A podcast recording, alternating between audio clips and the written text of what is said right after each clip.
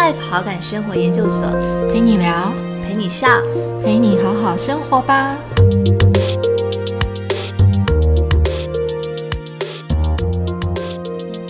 Hello，大家好，欢迎来到 Better Life 好感生活研究所，我是伟平，我是曼蒂。嗯，最近大家都还好吗？嗯，应该都算不错吧。隔了两个礼拜啊，Mandy，你还记得我们上次跟大家讨论的那个问题是什么？上个礼拜的时候，我们有讨论了一个主题，这个主题叫做“你最引以为傲的三个特质是什么？”嗯，你最引以为傲的三个特质。嗯，我觉得这个呃节目播出来之后也蛮有趣的，就是我们有朋友跟我们分享他最引以为傲的三个特质。我我们发现其实每个人都真的不太一样哎。对对，你要不要分享一下那个小故事？你说朋友的小故事吗？朋友的小故事哦，就我记得那那次我们就大家吃饭嘛，然后没想到我们的朋友居然是我们的听众，这件事情让我们觉得非常的开心，想说哦，居然有 有有那个小小的听众在我们就是朋友之间，大家就是有听着这样子，然后莫莫名的有点小害羞。那他那时候就讲到说，其实他对于自己。在特质的这个部分，最引以为傲的这特质的部分，他有三步，三步，对，三步整理出来。对，他有个三步。第一个呢，他觉得他很不服输哦，对。然后第二个，我记得他说他不妥协，其实我觉得跟不服输蛮像的，嗯，好，就是不服输、不妥协。嗯。然后第三个就是他不放弃，哦，不放弃，感觉是一个。我觉得你的朋友听起来是火象星座，非常积极的人，所以应该是哪一个星座呢？嗯，不知道。我听起来就是母羊，母羊或，有点像母羊，对，母羊或狮子之类的，对，有点像哈，就是比较往前冲，然后就觉得说我绝对不要去放弃这件事情。哎，但他是什么星座？我有点忘了耶。对，也许他上身是母羊。对，但听起来就是就是他有观察到自己的特质的那一块。对，因为我记得上次我们在讨论这个题目，它有一个很重要的含义，其实是很多人他都没有可能看到自己跟别人不一样的那个状态，是可能都觉得说，哎，很羡慕别人的优点啊，对，但是其实却忽略了，其实自己也有很很很棒的特质跟跟优点。嗯，对，像我们自己一个旁观者听到了这样子的一个回答，其实就会觉得说，哎。感觉上你那个朋友就是他是一个很积极，然后很很很有热情，对，然后永不放弃的一个一个人。嗯，我觉得有时候某种程度也可能是因为现实生活中，可能当你有太多挫折的时候，有的时候你们常常会容易放弃。嗯，对，也有的时候这种的特质，某种程度也可能是因为呃生活。激发出你的，对不对？哈，就有时候告诉，会告诉你说，好，绝对不可以放弃，我一定要往前冲，往前走，那种的感觉，对，对，我觉得也也还蛮蛮棒的。对，那今天我们要跟大家分享，就是我们每一次就是比贝特大人不卡卡的这个单元，其实都会有一个问题嘛，嗯，对。那今天我们要来跟大家讨论的那个 topic。topic 的问题就是，呃，你想要过什么样的生活？嗯你有想过吗？我想要过什么样的生活？我之前曾经看过一个，呃，应该说有一个人分享的一段话，我觉得那那段话我一直一直记得，然后我也一直觉得这个这段话可以来形容我想要过什么样的生活。他说：“所谓的美好人生，就是把想爱的人都爱了，嗯，该做的事情，今天该做的事情都做了，今天想吃的东西都吃了。”就是它其实我觉得是一个，就是把每一天嗯都过好的这件事情的状态。嗯，当然就是有些人可能会觉得说，哦，我的理想生活就是你知道要功成名就啊，我要住大房子啊，然后我要得得得得得得得。但这句话为什么会吸引我？是因为我觉得它很平。凡无实，但是却很实在。嗯，对，它是比较是我觉得是那种内心的、内心的那种的感觉。嗯，对，嗯，就是等于是呃，用每一天的美好的日常去堆叠起来你的人生，有一点点这样的一个对。一个概念。是。你还记得我们之前就是呃，曾经在创咖啡有办了一场那个体验分享会，对，嗯，然后呃，我记得我自己对于这个问题的答案比较像是说，我其实很想要自由而稳定的生活。其实那个时候我自己会觉得，这个答案的自由跟稳定，它看似好像是有一点点冲突跟矛盾的。嗯嗯，对，但是不知道为什么我的内心其实还蛮渴望这样子的生活，就是说，嗯，我期期望我自己有选择的权利，然后去享有这样的自由，嗯但是却是又在一个稳定的生活节奏当中去实现。嗯，嗯对，那自己也觉得，哎，慢慢的，好像自己也在这样子的一个道路上。但是我本来以为每一个人都会跟我一样，就是很渴望对于生活的那种自由自在。嗯可是我记得在那个分享会上，我们一样把这个问题问了现场的蛮多人嘛。是，那我记得有一位朋友，他的回答其实是。他想要在一个框架中，对，没对错，被限制中，嗯嗯嗯，然后去前进。对，对就是他没有办法，就是如果太让他自由的话，他反而会不知所措。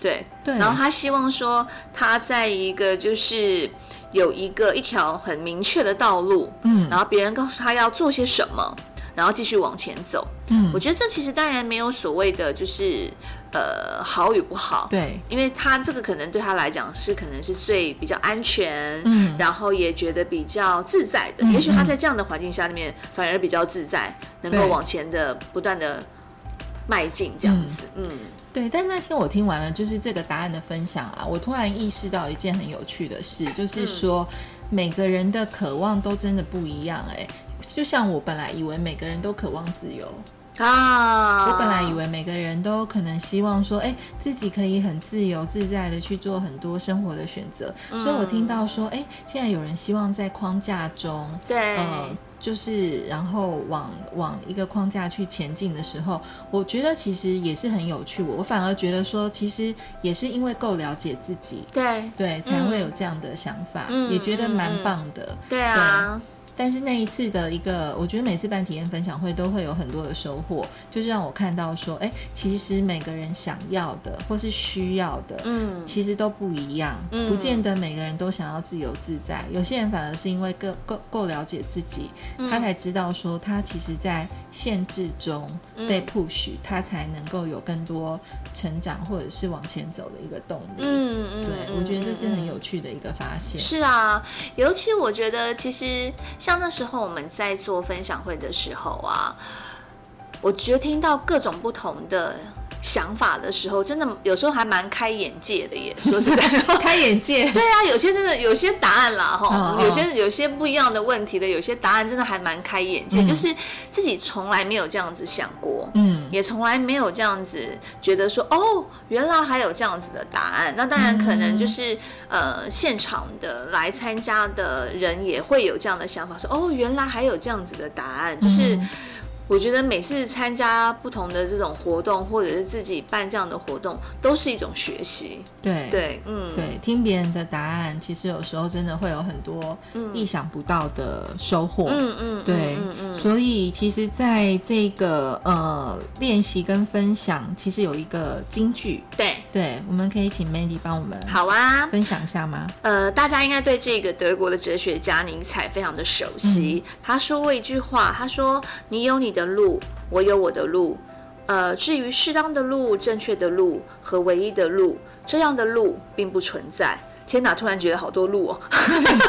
对啊，就觉得好像很多路也不用太担心。对对啊，其实后来想想也是，就是好像没有唯一的道路，对，没错。也没有唯一正确的道路。嗯嗯，就像小时候，其实可能，比如说小时候，我记得在写我的志愿，或者是爸妈可能对对我们都会有不同的期待。对其实像小时候，我记得我妈妈其实很想要我成为一一位护士，啊，真的假的？对，就是我妈护士哦对对对，她很希她很希望我去去当护士你当，护士还得了？还得了，真的还得了。还好我没有，还好我妈就是我，我觉得，因为我觉得我妈妈会希望我成为护士，是因为她有跟我说，因为我外婆小时就是很很，在他小的时候很常生病哦，所以他都会觉得他自己没有办法。他很想成为护士，然后去照顾别人，所以他当然就会很希望他的女儿也可以投射他的目标，未来的呃，应该说投射他可能人生的目标在他女儿的身上这样子。对，但是呢，因为我小时候，第一个我这个人非常胆小，我怕鬼又怕血，对对，所以我当下我得了，小时候我就跟我妈妈说，我说我真的不行，我刚看到血我都要昏倒了，我怎么可能去当护士呢？对啊，这件事情完全没有在我的清单里面。嗯嗯，但是我觉得。还好，我的爸妈、我的父母，他们当然会对我投投射他的期待，但是他们不会勉强我。是对，所以常常就是，呃，我会去改变我的选择的时候，我觉得他们常常不会说：“哎，为什么你又这样？”就像那时候，后来我也去。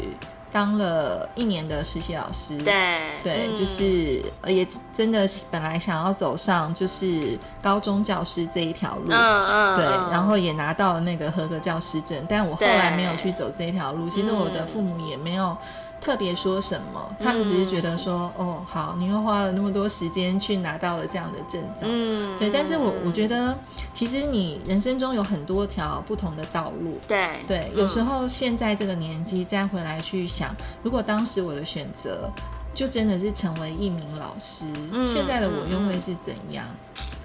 对，不知道哎，对。很难，对，很难，也没有觉得好，因为对，因为你很难想象说，当你走另外一条路的时候是长什么样子的，对啊，嗯。但是当下的我去做那个决定，一定会很彷徨嘛，就是那条路，对，看起来在那里，每个人都有很多十字路口，对，十字路口真的超多。嗯，你好像那时候你每次要做选择的时候，你都会很担心说，哇，那我如果放弃 A 的话，那会不会以后？就很像，其实我很喜欢一部电影，就是那个蝴蝶效应，其实会在后面就会影响你整个人生不同的决定，没错。对，但其实现在这个年纪，其实也没有去做那样的选择嘛，你没有去选择一个当时看似安稳的一个工作，但是现在回来再去看待，现在自己再去看待当时的那一条路的选择，其实也觉得很好像也蛮不错的，嗯嗯，就是说，嗯，就是至少我去体验了。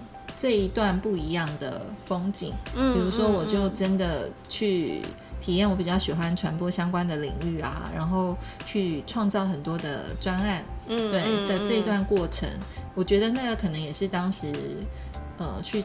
当老师可能没有办法去看到的，是啊，对，所以回应到尼采的这一段文章，就是说你有你的路，我有我的路。至于适当的路、正确的路和唯一的路，这样的路并不存在。我觉得的确是，因为真的每一个人。的天赋，或者是每一个人想要的生活，嗯，对，其实都不一样，对，对，所以没有完全绝对的路。是啊，嗯，但我发现到那个年代的父母，好像都很希望孩子做老师这个行业，哈，嗯，就我们那个年代的父母，因为我我爸，我小时候我爸也都很希望我当老师，对，但我从小就知道我不喜欢当老师。哦，你从小就不喜欢当老师？对，嗯，因为，对，嗯。是，对啊，其实那个不方便多说，因为我觉得那个时代的父母其实都会，嗯，可能我觉得也许他们也是跟我们相比，他们也是苦过来比较多。可能因为以前的我们讲所谓的军工教都是相对比较稳定的，然后当然可能呃社会地位，我们讲在就是在整个呃。所谓的职场上面也都是相对比较高一点点的，对啊，嗯，对啊，所以那个时候我觉得可能。父母对我们的期待就是稳定，对，没错，稳定。可是其实真的时间会改变很多，哎，因为像现在少子化，所以其实你又过了二很多流浪教师，哎，现在，嗯，对，就是整个的教育环境的体制也都不一样，所以很多事情我觉得很难讲，对，对，所以其实，在做选择的时候，或是去走自己的那条路的时候，嗯，我觉得当外在的环境也是一个需要考量的部分，对。但是最重要的，但是外在环境会会改变啊，对，但是还是要回来到自己的身上，还有自己的状态，去想一下，就是说，那到底回到自己的身上，自己想要的或自己是什么？对自己想走的那那条路是什么？对，对我觉得唯有自己想清楚，然后看得见，一直知道那个最重要的核心是什么。当你走，有时候迷路的时候。你才找得到方向。对，嗯就把你自己的自己心中的那个指南针拿出来吧。嗯，看哪一个方向才是对的。对，这件事情其实还还蛮重要的。没错。对，那那个练习的部分呢？其实练习的部分，我们想请大家来做的练习，就是说，呃，有没有对你来说，有没有哪一种理想的生活典范？嗯，对，实际性的元素有哪些？哪些？哪些？试着条列出来吧。对，嗯。如果说假设讲到所谓的理想生活典范的话，我觉得可能就回扣我刚刚很觉得是很想要过的生活这件事情，其实就是它比较有点像是把每一天都好好过。对，对不对？每天都好好的去经营它，那这就让我想到了我之前曾经看过的一篇文章。我真的觉得这个老奶奶啊，非常的棒。她是一个日本的老奶奶，那她在 IG 上也超级有名的。她叫做板井顺子。大家如果假设有兴趣的话，我们会在我们的那个就是节目那边也会分享给大家。那她其实就是一个呃，我们讲再平凡不过的家庭主妇吧。嗯，但是她每一天每一天她都会很。规律的，比如五点半起床，然后六点做早餐，然后几点做什么，几点做什么，就是他每天其实都是很规律的在在安排他的人生跟过他的生活，但是他把他的生活每一天都过得很实在，嗯，而且每一天他都是用爱在做这件事情，那这件事情是让我觉得很棒的，因为我们常常有的时候囫囵吞枣的在过日子，嗯，我们常常就是很。昏昏就是慌忙的把这天就过完了。嗯嗯。但是我觉得这个老奶奶她虽然是我们讲就是家庭主妇这样的角色，但是她把这个角色做得很棒。她有点像是日本给她的这个日本的那个作者帮这个老奶奶取了一个很棒的 title，我觉得很很有意思。她叫做家庭幸福规划师。哦，我好喜欢这个名字哦！对对对，就是我觉得，哎，这很棒，因为其实很多人对于家庭主妇这个，我们这个职称呐。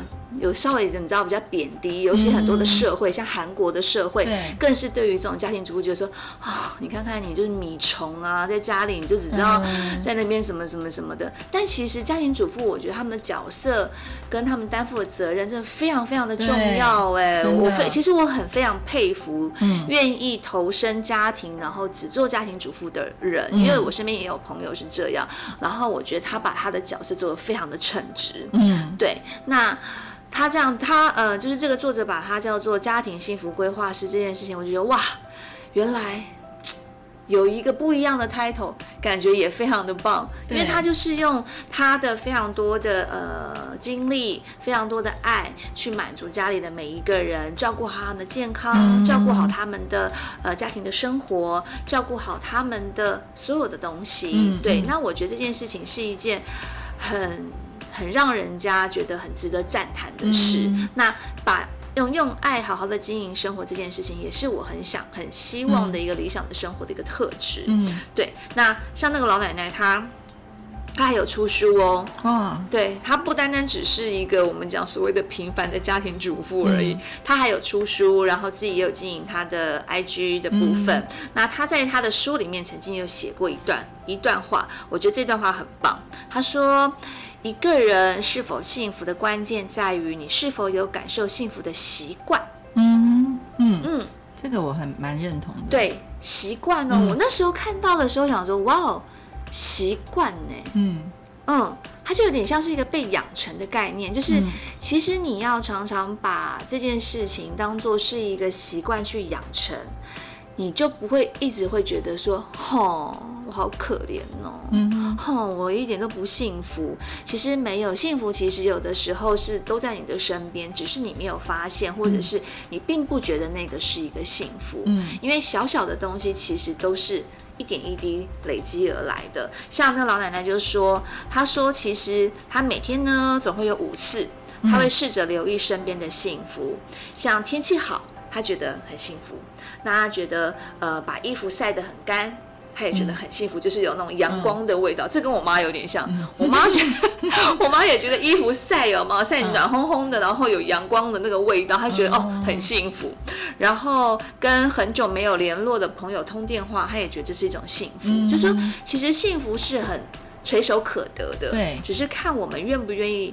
去去把它当做是一个幸福的概念，因为有些人可能觉得说啊，这又没什么，嗯这不过就是一个这样而已啊。嗯但其实当你对于每一件小事情，平凡而无奇的小事情，把它当做是一种幸福的时候，你就会变成是一个比较感恩知足的人。对，嗯，我觉得这样子很棒。对，哦，这件事情我其实超认同的，而且我觉得有时候那种。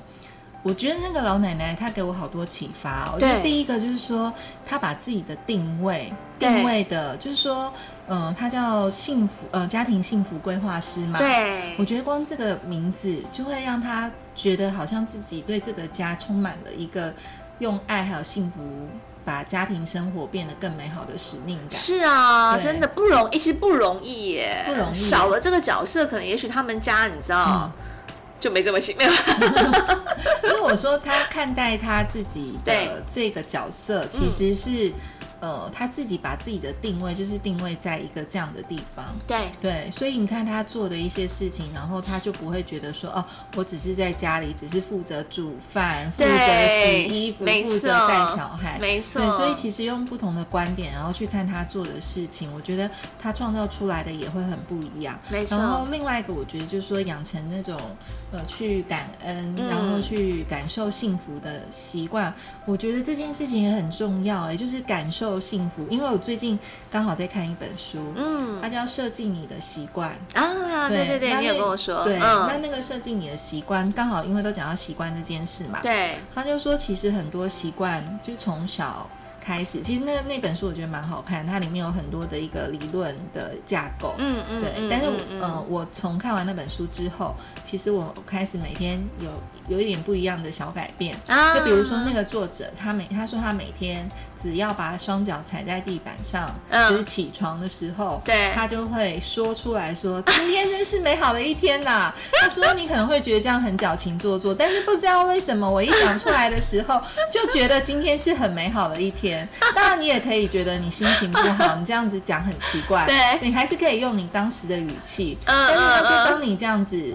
去去说或者去感受的时候，你可能就会看看外面的窗户啊，或者是感受一下今天的气氛，就会觉得今天好像其实还蛮美好的。那我后来自己的改变是我没有真的这样说出来，我觉得要这样说出来的话，蛮蛮蛮需要点勇气，也不知道为什么。在这个家里没有人，但是我还是觉得 需要点勇气，就有点尴尬。就算旁边没有人都还是会觉得有点怪怪的耶。对，但我我就看完那本书，我做的第二个改变是我。开始，嗯，起来的时候把我的棉被铺好。对，平常不铺的吗？不铺啊，你会铺吗？当然了，原来是大家都会铺，是这样子吗？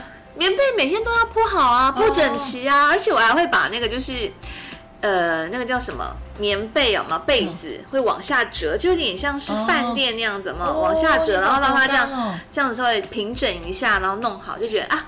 很干干净净的，没有哎，我告诉你哦，我真的之前都没有在铺棉被，因为就是真的假的？因为你在家里啊，你会觉得睡觉嘛，睡觉就是上床盖被子啊，然后下床，然后起床，我没有真的没有铺棉被的习惯。啊，我都还要把枕头整一整，就是稍微这样弄一弄，然后把它放好，然后把那个床，因为你睡一睡，床罩不是也是会被弄起来一点点吗？然后床罩要拉好，然后棉被铺好，对。就是我跟我老公都会一起做这件事，就是我我有空的时候就我做，他有空的时候就他做，但我们一定会是在出门前把这件事情弄好。哦，没有哎，我告诉你哦，我之前真的都没有这样做，因为就是对，但是会定期换床单啊，这件事情会。但是但是不会每天早上起来的时候把枕头弄好，然后棉被放好。但是但是后来不知道为什么我就。呃，早上起床我就开始把棉被放整齐，嗯嗯，对，然后把我老公的棉被放整齐，OK OK，然后放完之后，我有一种欣慰感，就很不知道为什么，就觉得说哇，好整齐哦，就觉得一种幸福感，就像那个老奶奶说要感受幸福。接下来，你是觉得很不可思议吗？你去问一下你的朋友，一定很多人没有折棉被。太不可思议了，我的老天爷啊！真的，你去问别人。Oh my god！这样我们不要跟别人比。但是我一定要跟你说，这就让我想到我们上呃在哎上上集有点忘了，在讲空间的那一集的时候，我们不是就讲到说我们俩是强烈的对比这件事嘛？就在整理的这一块，我现在有感受到了。OK OK，好，我本来以为大家都没有做这件事，原来是很多人都做了这件事。我不知道啦，我我个人是有了。对，OK，好，我最近要试掉一下。好，你可以试掉，问一下大家，直接在 IG 线动发一下，你是会早起折棉被的人吗？OK，对，会不会看一下那个 percentage？对，但是但是我觉得就是他说感受幸福。我觉得一个小动作就就是一个这这件事把棉被铺好，对我就觉得看到那个东西变得井然有序，或者是变整齐的时候，你就觉得哎，那一天出门就是那一天起床的心情会不太一样。然后接着，我现在再去做第三件事。好，对，因为那个设计你的习惯里面，它它有有几个。那个步骤，对不对？他并不是说你一定要怎样的步骤，而是说，他说你可以去把你每天早上起床的一些步骤写出来，然后是从每个步骤里面去安排，怎么样去可以比较容易建立你想要养成的那个习惯。OK OK。那因为以前有一段时间，我觉得我早上起床，可能前阵子我们在做木自案的关系吧，就有点被干扰，就会想说，嗯，先看一下手机。啊，我也是。对，先看一下现在。先看一下现在多少了。对，但是我有觉察到，其实这个会影响你一起来后面整个的运作跟节奏的状态。嗯嗯嗯嗯。所以我，嗯，因为你你一看了手机，你可能就会想说，好画一下 line 好了，看一下 Facebook，然后你这样点一点，划一划，可能也许就。莫名其妙的时候，就是二三十分钟就不见了。嗯然后，所以我有跟自己说，我起来不可以看手机。哦，对，所以我现在都很习惯把我的手机就是放在呃放在房间外面。OK，对，就是。所以你的房间有闹钟？房间没有闹钟，我就是闹钟是手机在我的房间外面，然后让它响很大声，我我必须要起来去。哦，懂了懂了。对，嗯嗯嗯。但是我觉得开始你有意识的去思考你每天的一个生活模式，去做的调整跟改变的时候，的确你真的会比较容易。呃，有一种呃感受，一种很微小的幸福的状态。嗯，所以我现在就试着练习，我早上起来就是不要看手机。嗯嗯，对，说把它隔，帮我把它隔开，离我很远。我要把这个东西先断掉。所以铺完棉被之后的第三件事，我就会去，我会先去，我现在先去后阳台浇花。因为我早上觉得说，我一看到植物，心情就会很好。OK，蛮好的。我就先浇花，对。然后，而且浇花的时候，我就还会特别闻一下那个花的味道。就是我现在这个睡前的仪式，就是我会自己，嗯，去看一下，就是说，我会给自己六个睡前去回想自己，呃，整理算整理自己的一个方法。哦。对，但是我觉得前可能是前阵子自己。因为我们在弄案子，有很多杂事或琐事，对，自己也真的觉得是很忙乱，对对。但有一天我刚好在外面，我忘记是去做什么事哦，做捷运。那天做捷运，我刚好有一个 break 的时间，是可以坐在捷运上面，什么事情都不做，嗯嗯。然后就是拿出笔记本在做整理的时候，嗯，我突然发现说，哎，当我有时间停顿下来，嗯，去做一些整理的时候，反而我自己更能够意识到一些。小事的微不足道的美好，对对，所以呃，最近我睡前我就会给自己六个练习，就会去想，就第一个是 thanks，就是说，哎，你今天要感谢什么？感谢什么？第二个是，我就是嗯，一个关键字是 good，就是我今天做了什么事情是觉得我。嗯，对别人很好，或是对我自己也还不错的事情，给自己鼓励一下。嗯，better 就是说有什么事情我可以做得更好，嗯，就是可以再改善的。对对，然后再来是 learning，我今天学到了什么？什么？嗯，对，以及 warm，嗯，对，其实因为我会觉得，其实每天仔细想想，都会有一些事情是觉得很温暖而幸福的。嗯，只是嗯，有时候太忙了。或太快了，你没有时间去感受。对，没错。对，然后最后是一个 action，就是我今天看到什么不错的资讯，或者是从我这个 learning 里面，我觉得我自己可以再展开什么样的微行动，我就会把它整理下来。嗯，对。然后我觉得，哎，这个练习其实帮助我自己从很忙乱或是很快的节奏当中去。找到一个让自己有一些微调的机会的空间。那你这样子每次这样做，大概花多久的时间？嗯，不一定哎。像我昨天想到 thanks 的时候就睡着了 那也不错啊，就代表好的。对对，哎，好好睡觉很重要。我跟你讲，想到 thanks，然后后面就完全没有意思了。对啊，我觉得也蛮好的。就是我最近有买一本新的笔记本啦，对，就是想说放在我的床头旁边，睡觉前我可以把它。简单的整理一下，对，对，是，我觉得是还蛮有帮助的。这样不错啊，我觉得蛮好的耶。对，对啊，对，所以感受幸福是一件很重要的事，很重要的事。对，对，哎，所以 Mandy，像最近我们募资即将到五月十号，对，对，就是告一段落嘛。其实这一段时间，我觉得在这个过程当中，我觉得虽然有点也是很辛苦，但是我觉得也有很多的感动。对，对，那你在。这个牧师期间，就是在做比贝特丹普塔卡。对，对，你自己有没有什么印象很深刻的事情，或者让你觉得呃很感动的事情？哦，其实我我觉得说实在话，做一个呃这样子的木质专案啊，从一开始的发想到最后看到它真正的。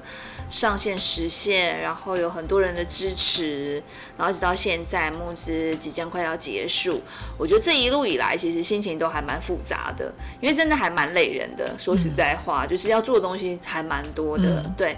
但是我觉得最开心跟最感动的事情，其实应该就是我们在这募资的期间，我们有办了几场的一些分享会，就是实际的跟这些呃消费者们碰面。然后跟他们来去试玩、试体验我们的我们所设计出来的这个卡，然后得到的一些回馈。